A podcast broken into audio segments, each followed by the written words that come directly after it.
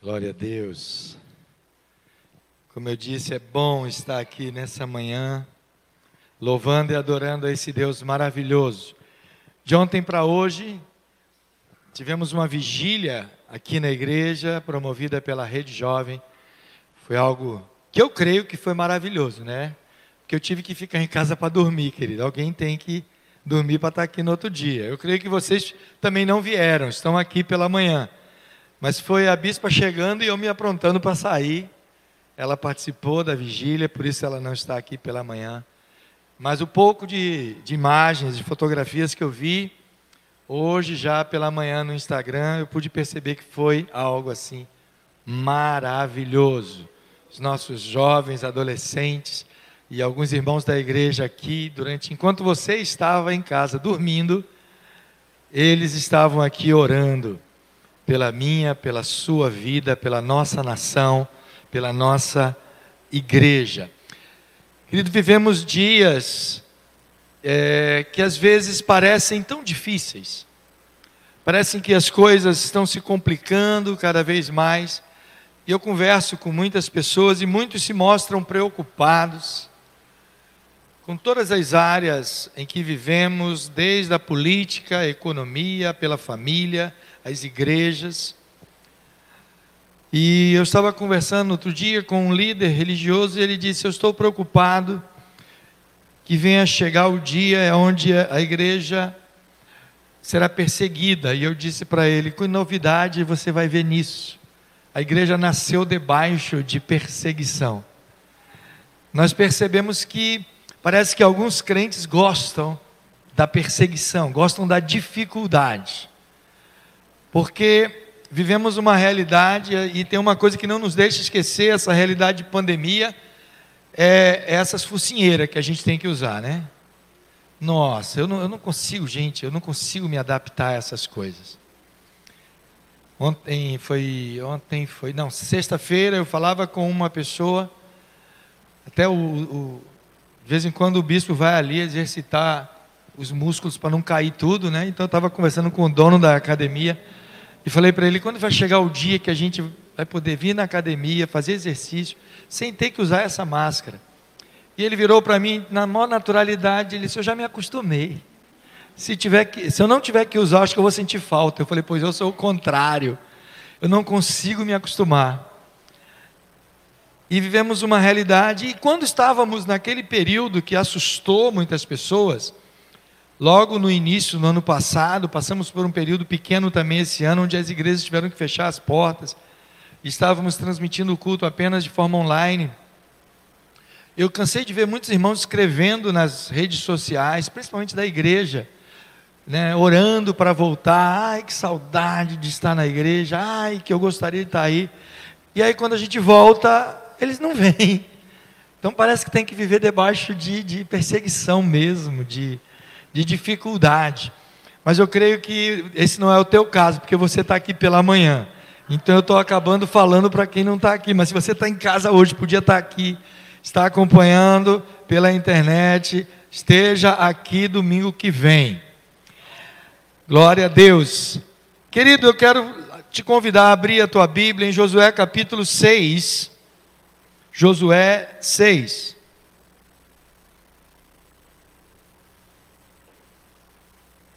É o sexto livro do Antigo Testamento. Se você não, não conhece ainda, não sabe manusear totalmente a Bíblia, os cinco primeiros livros do, Novo, do Antigo Testamento são de autoria de Moisés, pelo menos a ele é dado a autoria, que são chamados livros da lei, e por serem cinco, eh, são chamados de Penta, então são os Pentateucos, os cinco livros da lei Gênesis, Êxodo, Levítico, Números, Deuteronômio, e logo após vem Josué. Josué escreve o seu livro, dando continuidade aos livros de Moisés, quando Moisés ele inicia o seu chamado, a sua obediência a Deus no livro de Êxodo, quando depois de terminar o livro de Gênesis com José, levando toda a sua família, seus pais, seu, seu pai, seus irmãos, para morarem no Egito. levar cerca de 70 pessoas, saíram de Canaã e foram para o Egito por conta da fome. Agora a nação se multiplica e a história de José não é mais lembrada.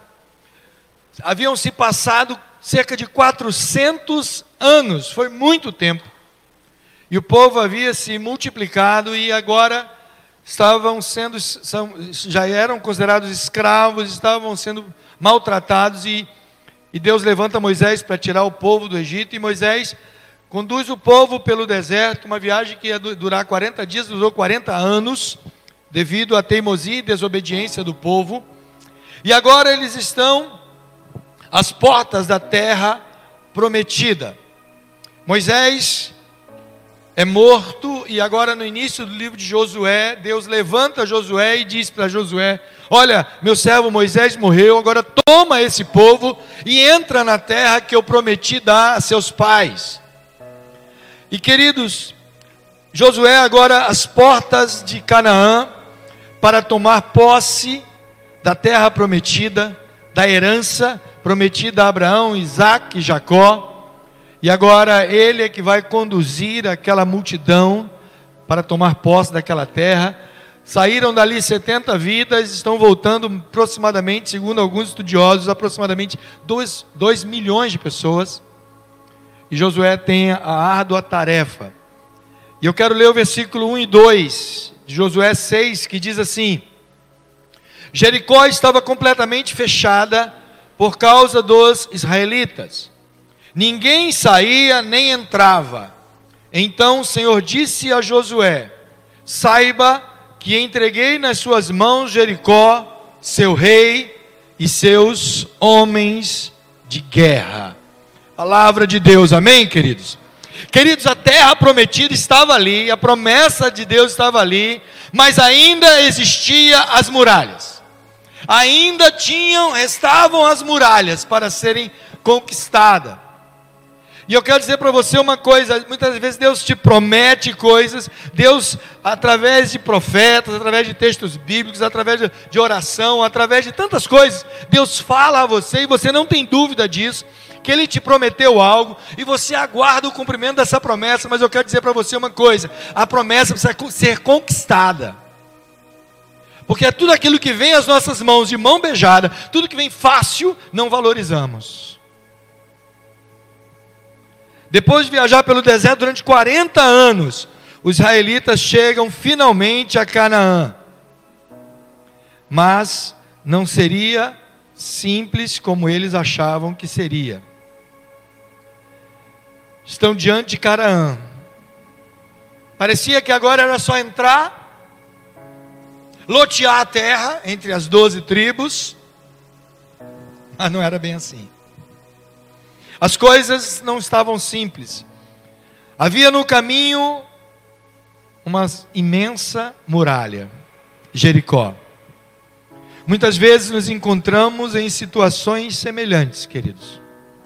Quando pensamos que vamos tomar posse daquilo que sonhamos, ambicionamos, acreditamos, quando pensamos que é só colocar os pés e entrar, surge uma grande muralha. E parece que vem zombar da nossa esperança, vem desafiar a nossa fé. Eu quero falar para você nessa noite sobre essas muralhas que talvez você esteja enfrentando hoje na tua vida. Que talvez não sejam literalmente um obstáculo físico. Mas quantas vezes as nossas próprias muralhas são emoções, sentimentos, questões de saúde, questões familiares. Mas eu quero dizer para você que, toda dificuldade, todo obstáculo tem uma promessa. Repita isso: todo obstáculo tem uma promessa. Se Deus prometeu, Ele é fiel para cumprir, querido. Se você tem uma promessa na tua vida, se você está enfrentando lutas, então creia na promessa, não se paralise por causa das dificuldades. Tudo aquilo que vem tentando impedir a nossa conquista, o nosso avanço, a nossa tomada de território, que impede o êxito do projeto de Deus muitas vezes em nós. Todo problema que parece insolúvel aos nossos olhos. É um tipo de muralha que às vezes Deus permite que esteja ali naquele lugar. O apóstolo Paulo chega ao ponto de dizer que aquele espinho na carne que ele tinha era como Satanás, um mensageiro de Satanás que o esbofeteava. Porque os problemas às vezes vêm para fazer com que você fracasse. Mas se, se, há uma promessa, você não vai fracassar, em nome de Jesus. Então não desanime. Toda uma geração, querido, saiu do Egito e morreu no deserto. Toda uma geração, porque simplesmente deixaram de crer na promessa. No meio da dificuldade, quando faltava água no deserto, quando o, o açougue fechava e eles não tinham carne, eles murmuravam contra Moisés e diziam: Ah, lá no Egito nós tínhamos panelas de carne. Ou mentira. Ou engano, que muitas vezes Satanás coloca. Quantas vezes você enfrenta uma dificuldade na tua vida espiritual e a primeira coisa que vem à tua mente é: ah, quando eu antes de eu vir para a igreja, antes de eu aceitar Jesus, quando eu estava lá no mundo entregue minha vida a Satanás mesmo, eu não tinha tanto problema. As coisas pareciam mais fáceis. É isso que Satanás faz. Não é à toa que ele é o pai da mentira. Desde o início, queridos, lá no jardim do Éden, ele perguntou a Eva o que Deus falou. Ela disse, ele disse que se a gente comer dessa fruta, a gente vai morrer. Ele disse: morre não, morre não, querido. No dia que você comer, você vai se tornar como Deus, porque os seus olhos se abrirão. E desde aquela época, o sonho do homem é ser Deus. O sonho do ser humano é ser como Deus. Querem poder, querem dinheiro, querem uma longevidade, não querem morrer, querem ser como Deus. E quanto mais o homem quer ser como Deus, mais ele se distancia de Deus. E a coisa mais interessante da história é que para Deus salvar esse homem, ele se fez homem. Ele se fez homem. Enquanto o homem quer ser Deus, Deus para salvá-lo se fez homem. Toda dificuldade tem uma promessa. Aqueles que creram, aqueles que permaneceram fiéis, eles resistiram à prova do deserto. E dentre eles, apenas duas pessoas, Josué e Caleb. Os únicos dois que haviam saído do Egito e entraram na terra prometida. Toda toda outra pessoa, toda aquela geração ali tinha menos de 20 anos ou havia nascido no deserto. Já parou para pensar nisso? Quem tinha menos de 20 anos, vamos colocar aí 19 anos, então agora estava com 69 anos, não, 40 mais 19, 59. Olha eu fazendo conta errada, Jesus. 59 anos, mas teve muitos que nasceu no deserto. Eu não sei qual o período da história, da situação da tua família, você nasceu, querida. Eu lembro que eu ouço muitos, muitas pessoas idosas, dos cabelos branquinhos, como o meu está ficando, dizerem que tempos atrás podia se dormir até de portas-janelas abertas. Né, Marcos? Marcos sabe disso. Era, era tão tranquilo sentar na calçada para bater papo. Você andava despreocupado, altas horas da noite, não tinha medo. Hoje, o negócio é complicado. Eu fui andar com meu filho, e ele estava com o celular na mão, daqui a pouco veio uma turminha de lá, eu falei, guarda o celular. Dá logo aquela preocupação, aquele medo de insegurança. E você diz, como era, era bom o tempo de antigamente. Não sei a situação que tu viveu, talvez a tua infância tenha sido uma infância abastada, ou talvez na tua infância era a base do cuscuz com margarina, e hoje Deus já te deu tanta coisa. Eu me lembro quando em casa eu, eu gostava muito do misto quente que minha mãe fazia, minha mãe e minha irmã. Só que o misto quente era, era um tapia, era o pão de caixa com margarina só. O queijo e o presunto estavam no imaginário. Mas hoje, quantas vezes meu filho chega em casa, abre a geladeira, vai fazer um sanduíche aqui, pai? Fica à vontade, meu filho. Porque filho é assim, casa, mas não sai, né? Volta e meia está lá. E às vezes ele abre a geladeira, vai fazer o sanduíche, aí ele vira para mim e diz: Cadê o queijo? Eu falei: Você esqueceu de trazer traga que vai ter. Mas às vezes estamos tão acostumados. Cadê o queijo? Oxe, não tem? Cadê a geleia? Cadê o suco? Vivemos outra época, querido. Eu creio que vivemos hoje uma época melhor, amém? Lembra do teu passado. Talvez hoje você esteja enfrentando uma luta muito grande mas não se compara à promessa que ainda está por vir na tua vida. Está difícil hoje? Creia, resista ao deserto. Toda promessa passa pela prova da dificuldade do deserto. Então, querido, se toda dificuldade tem uma promessa, entenda que toda promessa exige de você uma ação. Deus vê que o povo chega às portas de Canaã e agora ele chama Josué e diz: entre com esse povo, conquiste a terra, faça algo, se mova, se mexa. Quantas vezes achamos que se temos uma promessa de Deus, então eu vou deitar numa rede e esperar que a promessa caia do céu? Não é assim que funciona. Mas, bispo, eu estou passando por uma luta, uma dificuldade muito grande. Salmo 126, querido. Ele diz o seguinte: olha, aquele que sai andando e chorando enquanto semeia, voltará sem dúvida, trazendo consigo os seus molhos. Se está passando luta, está chorando, está difícil, semeie. O que fazer durante a luta? Semeie. O que fazer diante dos obstáculos? Semeie. Faça, haja, porque sem semeadura não há colheita. Mas quantas vezes estamos na luta, ah, eu vou deitar, vou ficar esperando.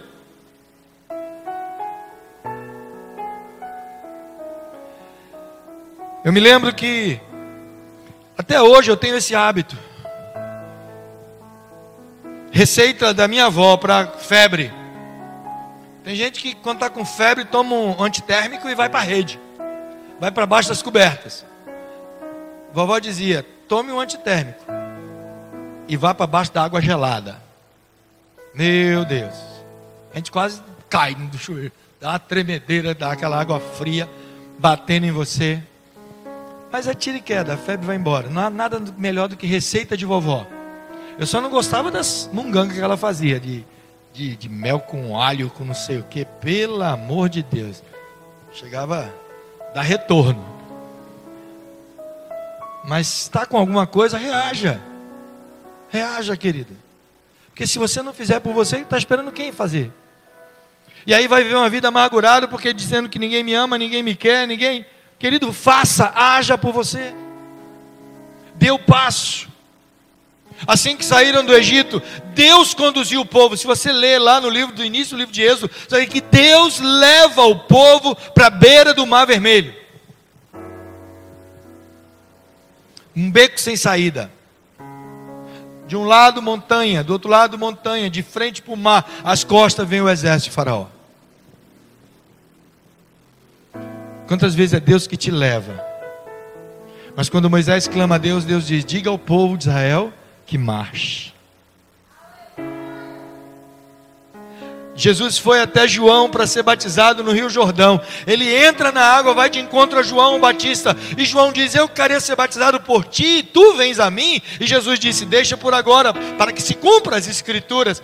E João batiza. Quando Jesus sai da água, eis que os céus se abrem, uma voz, como o voz de muitas águas, falam. E uma pomba desce sobre Jesus, e ele ouve dizendo: Esse é meu filho amado, em quem me comprazo. E diz o texto, o texto continua. Porque é tão bom receber o Espírito Santo, né, querido? É tão bom ouvir Deus dizendo que você é um filho amado, mas imediatamente após ouvirem isso, o Espírito levou Jesus ao deserto para ser tentado. Não foi Jesus não foi por conta própria. O Espírito levou e jejuou 40 dias e 40 noites e o Satanás foi lá tentar ele depois que ele estava com fome. Sabe quando você é mais tentado?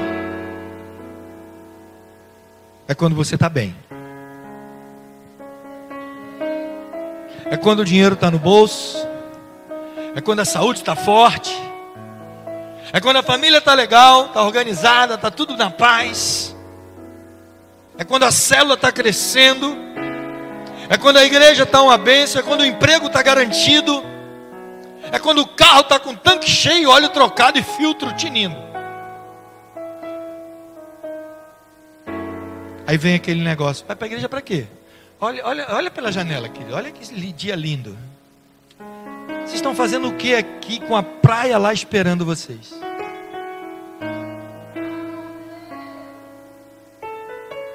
Ou às vezes você está tão cansado, trabalhou a semana toda, por que não ficou em casa dormindo? Enquanto você está aqui na igreja, teu vizinho está lá preparando um churrasquinho, ó.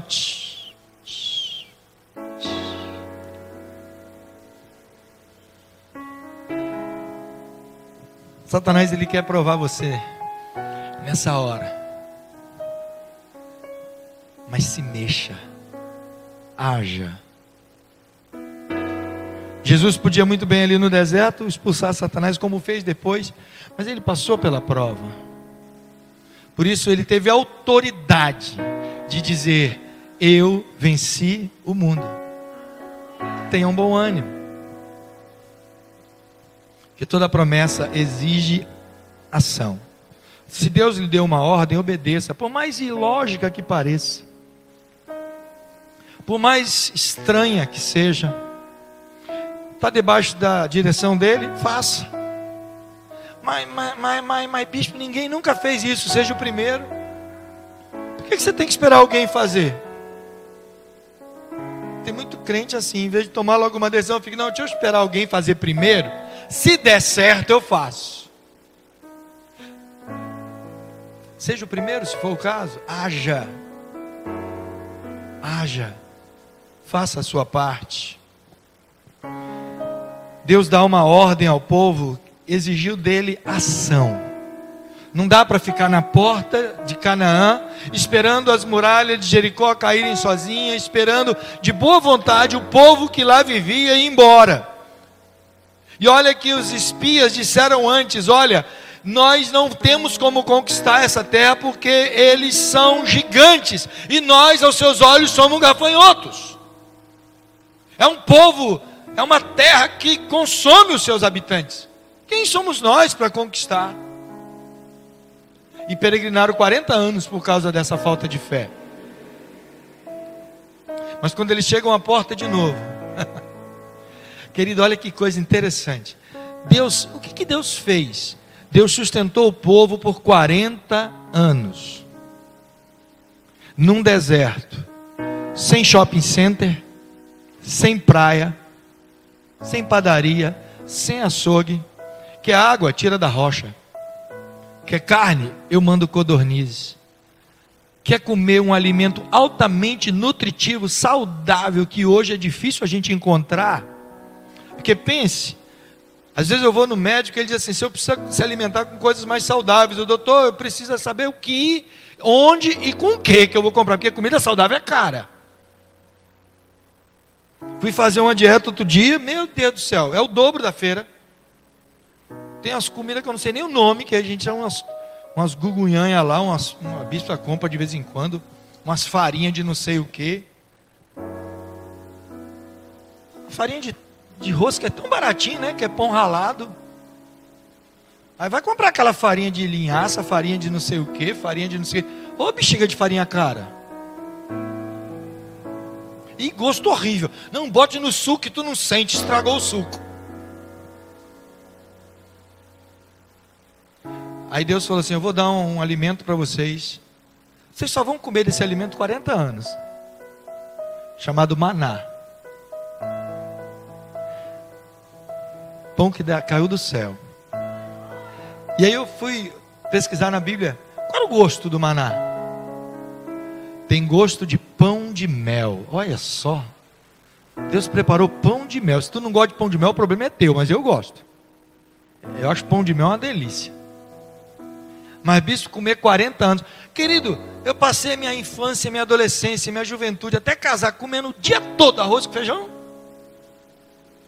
Carioca come, o prato do carioca é arroz com feijão. O paraibano é cuscuz. Quem gosta de cuscuz? Levanta a mão. Olha, 100% da igreja. Tu come cuscuz todo dia? Quem come todo dia? Ainda não abusou por quê? Porque é bom. Eu vi um irmão outro dia na igreja dizer que se na época de Jesus tivesse cuscuz, a ceia seria com cuscuz. Não ia ser com pão. Deus, Jesus não ia multiplicar pão e peixe. Pão e peixe não combina. Quem já comeu pão com peixe dentro? Com toda essa idade. Às vezes um patezinho de atum, de sardinha, mas comer, pegar uma tilápia, jogar dentro de um pão, uma sardinha, jogar dentro de um pão, ninguém faz isso. Mas no cuscuz, cuscuz é bom com tudo. Cuscuz é tão bom com tudo que é até bom sem nada. É ou não é? É o cuscuz puro, tu come. E não precisa nem ser flocão. Eu não gosto daquele cuscuz, eu prefiro flocão. Eu gosto do cuscuz bem maciozinho. Mas teve uma vez que eu estava lá no sertão, meu amigo, uma fome. Fui na casa de uma pessoa, não tinha nem uma manteiguinha da terra para temperar o cuscuz, era cuscuz, água e sal. Mas pense no cuscuz gostoso, acho que foi mais o cuscuz mais gostoso que eu comi na minha vida. Minha avó dizia que o melhor ingrediente é a fome. E o povo 40 anos sustentado. Aquele maná devia ter tudo que eles precisavam de vitaminas, minerais e tudo. Qualquer coisa, ah, precisa de toda aquela escala de vitamina de A a Z. Tinha tudo no maná. Hoje você, o médico diz assim, você tem que comer 300 gramas de proteína. Meu Deus do céu, só se for de ovo, só ovo, ovo, ovo. ovo. Porque a carne Fui comprar filé de peito de frango. Quando eu vi o preço, eu pensei que era Chester. Falei, é Chester isso aqui? Não, aumentou. Falei, meu Deus, aumentou o preço. O quilo. Mas faça a sua parte. E por último, querido, toda ação, lembre, toda dificuldade tem uma promessa, toda promessa exige uma ação e toda ação tem uma estratégia. Não vai fazer as coisas de qualquer jeito. Deus não mandou fazer de qualquer jeito. Deus não mandou entrar e bater de cara com um muro. Não, tem um muro na tua frente. E agora, o que, que eu faço com o muro? Qual é o teu problema? Ah, eu tenho uma dívida para pagar amanhã. Vou chegar diante do credor e dizer, vou pagar com o quê? Não, tem que ter uma estratégia, querido tem que ter uma estratégia. Ah, eu estou com problema de saúde. Eu vou no médico. Sim, então tem que ter uma estratégia. Vai no médico, faça exame. Se ele mandar comprar um remédio, compre o um remédio. Se ele mandar você se alimentar melhor, se alimente melhor. Se ele mandar você fazer exercício, faça exercício. Ué, tem que fazer alguma coisa. Tem que ter uma estratégia. Você vai, qualquer área, qualquer área desde a área física, a área intelectual, qualquer pessoa, ela tem que ter estratégia. Não, eu tenho um sonho de ser um doutor em qualquer área, seja direito, seja engenharia, seja medicina. Passa pela faculdade, tem que estudar, tem que treinar, fazer estágio, tem que ter estratégia. Um atleta, quando vai para uma Olimpíada, é anos de estratégia de preparação mudança da rotina, mudança alimentar, mudança disso, daquilo. Aí você quer receber todas as bênçãos de Deus, quer receber tudo a direção de Deus, mas não faz nada. Aí o bispo vem para cá e diz para você: ore mais, leia mais a Bíblia, tenha, faça devocional, busque o Senhor, faça jejum, participe das células, faça tudo. Aí você, beleza. Aí não faz nada. Como é que eu posso melhorar mais minha leitura bíblica? Eu tenho que ter uma estratégia. Eu vou planejar o meu dia. Eu tenho tempo suficiente durante o dia? Não. Mas Deus deu 24 horas para todo mundo. Então você tem que priorizar alguma coisa e despriorizar outras. É a realidade.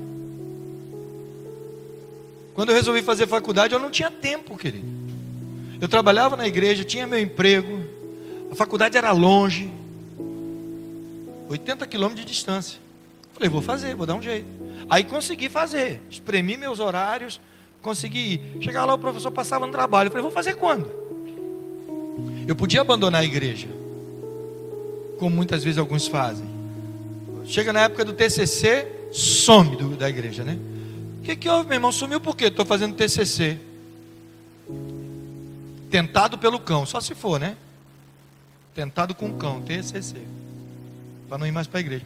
Sabe quando eu tinha que fazer algum trabalho, sabe o que eu dizia? Eu tinha que fazer minha estratégia. Eu dizia para o meu chefe, vou no banheiro. E eu ia mesmo, eu estava com vontade no banheiro, mas eu não ia para o banheiro simplesmente ficar lá sentado no vaso, lendo rótulo de sabonete. Não, eu ia levar um livro. Já começava a fazer o, o meu resumo ali. Um fichamento, ah, eu tenho que ler essa matéria. Poxa, quanto eu li tanta coisa em banheiro, querido. Hora do almoço, quantas a, hora de almoço que eu tinha? Ah, era uma hora de almoço. Eu comia rapidinho, 15 minutos, outros 45 eu ia estudar. Senão eu não ia conseguir me formar. Aí você quer alguma coisa e ainda quer cair do céu. Hoje é, hoje é online. Online. Você faz por osmose, bota o fone e ainda fica de olho fechado. E não consegue estudar. Pelo amor de Deus. Eu queria estudar desse jeito, ouvindo. Na época não tinha, não existia celular. Negócio de, de Walkman era caro demais, mas eu consegui comprar um Walkman de fita cassete. Um colega meu comprou no Paraguai e trouxe para mim. Altamente tecnológico, porque o meu era daquele que era auto-reverse, olha. Você não tem ideia do que eu estou falando, né? Auto reverse é aquele que tocava a fita de um lado, ele tocava do outro, sem ter que virar a fita. E eu botava, não existia fone de ouvido, só existia aqueles fonão grandão. E aí eu comprava um fone, que era um branco, fiozinho, botava naquela entrada, na saída de som do Walkman, e era só para um ouvido, não tinha, não tinha para dois ouvidos, não, era só para um. E o nome daquilo era chamado egoísta, porque só você ouvia. E eu ia Voltando para casa de ônibus, levava uma hora e meia para chegar em casa, com o fone no ouvido, dormindo com a cabeça na janela, ouvindo a matéria. Aí Simone perguntava: Você lembra do que você Eu falei, Eu não, mas meu cérebro lembra. Ele está tá no cérebro, em algum lugar, guardado. E de vez em quando sai. De vez em quando a Rebeca diz: Pai, de onde você lembra isso? Eu faço nem ideia. Um dia entrou na minha cabeça por osmose. E vem. Estratégia, querido, dê seus pulos. Ah, eu queria ganhar mais. Eu ganho tão pouquinho. Se eu for perguntar aqui, eu não vou nem pedir, não vou nem fazer isso. Mas se eu for perguntar aqui, quem não é satisfeito com o salário? Tem gente que nem salário tem, né? Mas quem trabalha e não é satisfeito, todo mundo que trabalha, a maioria do pessoal que trabalha, acha que deveria ganhar mais. É ou não é? Poxa, eu estou sendo subutilizado, eu não estou sendo valorizado, eu não sou reconhecido no meu trabalho. Eu devia ganhar pelo menos, pelo menos o dobro do que eu ganho. Ah, todo mundo. Mas o que você está fazendo para ganhar o dobro? Bole uma estratégia. Bole uma estratégia. Uma vez eu estava trabalhando, éramos oito no setor. Eu era o chefe do setor e todos os a turma que trabalhava comigo, que eu era o chefe deles, ganhou aumento. Eu não. Aí eu cheguei para meu chefe, falei: peraí, o que é que houve? Ele, não, para mim você está ganhando bem. Eu falei, mas e para mim não. O que, que eu preciso fazer para você achar que eu preciso ganhar mais? Aí ele, mas rapaz, se você ganhar mais, você vai ganhar igual a mim. Eu falei, então eu preciso da tua função. Peça demissão que eu vou ocupar teu cargo. Ele, que isso? Que isso o quê? Eu vou ficar aqui onde eu estou, parado, sem ganhar aumento? Bole uma estratégia. Cheguei para o dono da empresa e falei assim, manda fulano embora que eu quero trabalhar no lugar dele. Mas eu não posso. Falei assim, então me dê um aumento. Aí tu vai ganhar igual ele. O problema é seu, deu um aumento para ele. Aí meu chefe ficou feliz, porque eu ganhei aumento. fiquei ganhando igual a ele. Aí para ele não ganhar igual a mim, ele ganhou mesmo também. Aí não foi bom para todo mundo? Estratégia, querido. Agora tem gente que está com raiva do salário, falta o trabalho. Oxe, como tu é inteligente, né, pai? Vai ser demitido. Aí vai ter salário nenhum. Estratégia bem errada a tua. Deus vira para o povo, e agora? Como vai conquistar Jericó? Uma muralha. O povo de Israel recebeu maná, não recebeu dinamite. Eles não tinham dinamite para dinamitar o muro. Não tinha picareta. Não tinha britadeira.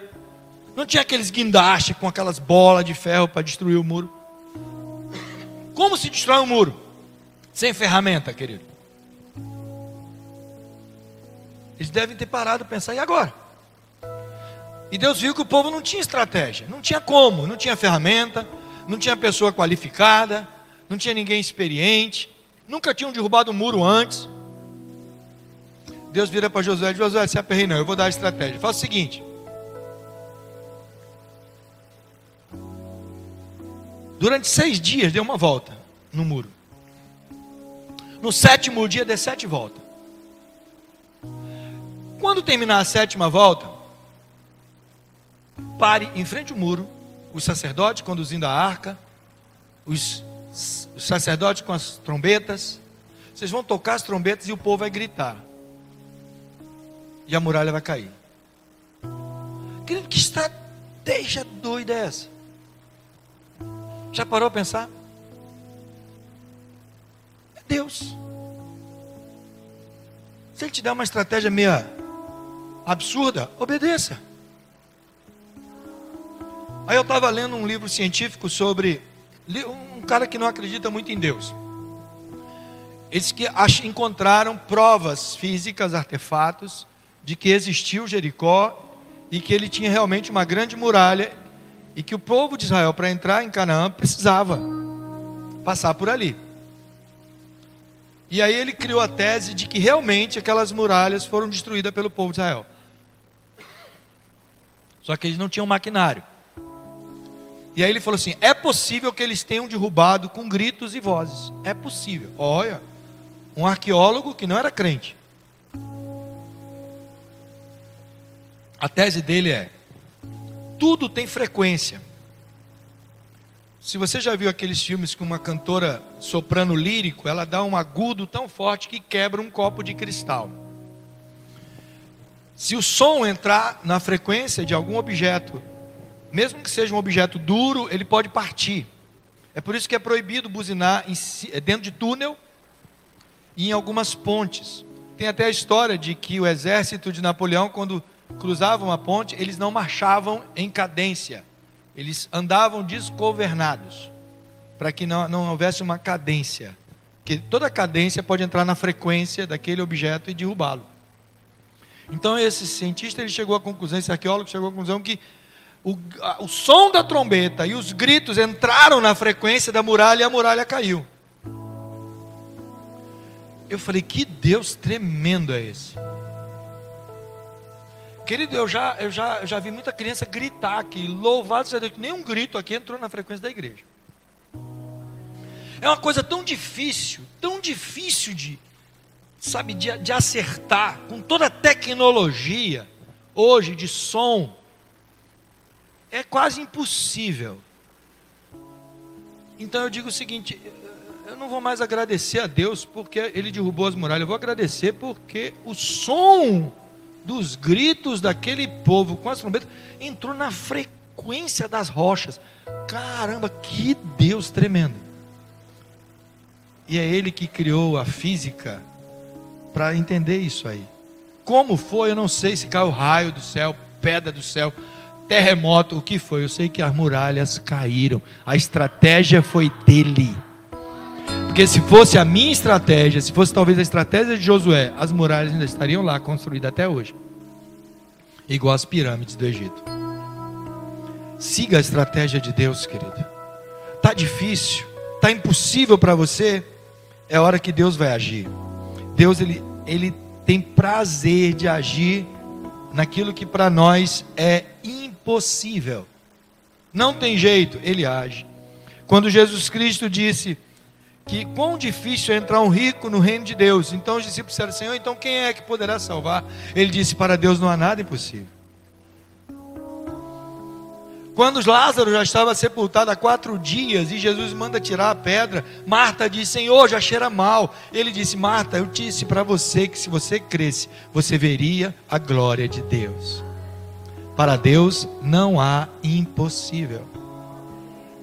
Deus chama Abraão com 75 anos, mas quando Abraão faz 100 é que Isaac nasce. Que Deus queria provar que é Ele que faz o que é impossível para mim, que é impossível para você, para nós, para Deus é fichinha.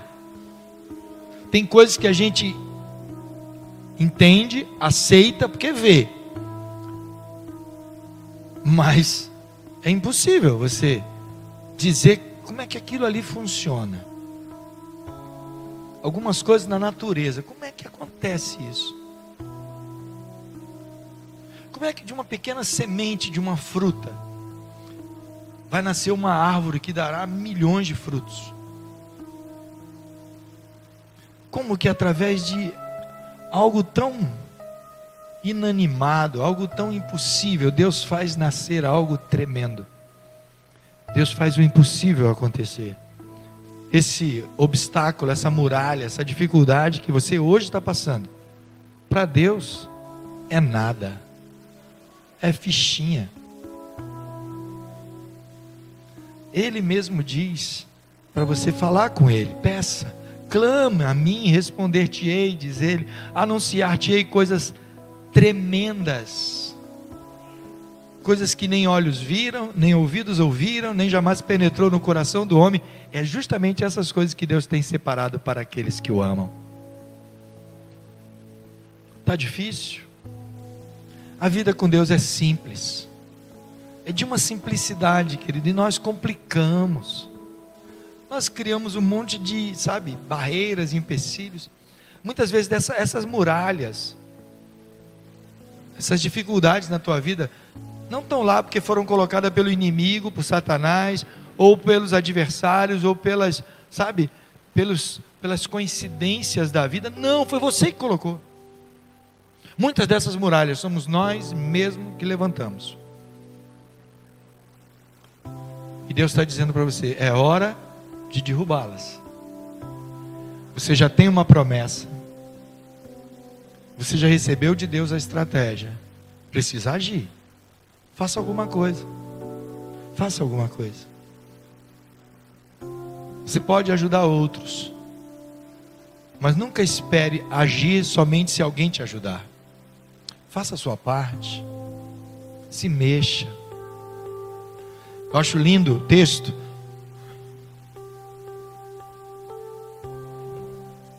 Quando aqueles quatro amigos pegam o paralítico, que era amigo deles. Eles devem ter acompanhado a situação daquele homem, amigo. Quantas vezes aqueles quatro amigos talvez queriam se reunir para ir a algum lugar? Se fosse aqui hoje, quatro amigos, ah, homens, amigos, ah, vamos jogar uma bola junto, uma pelada, vamos ali na praia, vamos fazer um churrasco. Mas tinha um quinto amigo que era paralítico, estava paralisado. E eu creio que todas as ações, tudo aquilo que eles planejavam fazer, ficava impedido por causa do amigo paralisado. Não existia a tecnologia hoje que temos de transporte, de facilidades. Mas aqueles quatro amigos ouviram falar que Jesus estava em tal lugar e foram lá. Pegaram aquele amigo paralisado e vamos lá levar ele para Jesus. Se tem alguém que pode ajudá-lo, é Jesus. Só que chegou lá, não, não deu para entrar, a casa estava muito cheia. Você está pensando que eles desanimaram? Quantas vezes você desanima? No primeiro obstáculo. Ah, meu sonho era fazer faculdade, mas na primeira prova de Enem que você faz, você tirou nota baixa e desistiu. Ah, meu sonho era falar inglês, porque se eu soubesse falar inglês, eu poderia, portas iriam abrir para mim. Aí você vai se matricula, primeiro verbo to be que tu encara, você desiste. Eu chubi, chubi, ele chubi, se enrola todo, aí eme o ar e não sei o que, e pronto, não fala mais nada. Abandona e não sai disso. He is, she is, it is, meu Deus do céu, que coisa. Estudou desde a. Agora mudou os nomes tudo, né? Desde a quinta série na minha época. Fez tudo, até faculdade, e não saiu do is, she, it is, he is. Eu dei aula de inglês seis anos e eu encontrei um ex-aluno meu um dia na rua. Falei, tu lembra alguma coisa da minha aula? Ele lembra, professor, uma frase. Qual frase? I don't know. A única frase que ele aprendeu, eu não sei. Eu dizia, você é lindo, cara. Aqueles homens se depararam com a multidão, está pensando que eles deram meia volta? Eles devem ter parado, olhado, e agora? Trouxemos Zezinho até aqui, até agora. E não é possível que a gente não vai conseguir entrar. E tu sabe que crente, atrás de Jesus, é grosso. É ignorante. Crente não dá vez a ninguém, não, viu? É igual a mulher no trânsito. Eu duvido uma mulher dar vez no trânsito. Outro dia eu ia entrar numa rua ali, eu precisava entrar e os carros passando. Quando eu falei, agora eu vou, quando eu vou entrar, mulher passou ainda, buzinou na minha cara. Eu falei, poxa, eu tento ser tão educado, né? Mulher, ela quer sempre a vez, mas merece a vez, né? Mas às vezes ela empurra. Não deixaram ele entrar, era multidão, e agora? O que a gente vai fazer? Olharam para o telhado e falaram, ah, tem uma ideia. Um deles deve ter tido essa ideia. Vamos subir no telhado. Destelharam a casa. Gente, você já destelhou uma casa? Lá em casa eu resolvi trocar as telhas todinha. Era um tal de telha quebrada, vazando, furava o gesso. Falei, quer saber uma coisa? Eu vou trocar é tudo. Juntei o pastor Salomão com os homens, fizemos uma feijoada lá em casa. Tiramos, num dia só, tiramos todas as telhas e botamos tudo novo. Querido, tinha que ver, tinha uns 20 homens lá em casa. Ficaram todo mundo sujo. Fuligem, aquele pozinho que acumula na telha. E no gesso. É uma fuligem tremenda. Você sabe como é. Quem mora em casa que não tem gesso nem forro, só tem telha. Ei, a mulher todo dia tem que limpar os móveis, varrer a casa, né? Aquela fuligenzinha. E quando chove, parece que está chovendo na tua fica aquele chuveirinho, né? Dentro de casa. Eles descobriram o telhado em cima de Jesus. Eu imagino a sujeira caindo, a fuligem. Se sou eu embaixo, eu ia dar uma esculhambação. Ei, ei, ei, ei, que bagunça é essa? Onde já se viu isso aí, rapaz? Oxi! Ela não é, fica bravo. Eu fico imaginando o dono da casa. Pronto, agora deu. Jesus lotou a minha casa, agora vamos desmontar ela. Pensa numa agonia, a gente fica logo agoniado, é ou não é? pirraia corre na igreja. Tem irmãos aqui que já ficam. Eita, o bispo vai pegar ele. Vou não, gente. Tem gente que acha que eu vou matar o pirraia. Vou não. Tinha um uma vez. Teve um que a gente vem orar pelas crianças. Eu estou aqui, o pirraia no meu pé, ó. Aí eu tirei o pé, ele. Aí eu olhei para ele e pensei, é safado. Eu aqui. Vocês não sabem o que, é que eu converso com as crianças que a de orar, né? E ele pisando no meu pé, né? Aí quando eu acabei de orar, que ele deu a última pisada, eu falei, vá para a salinha. Quando eu empurrei, ele tropeçou, rapaz. Aí caiu. Bum! Aí eu falei, fui eu não.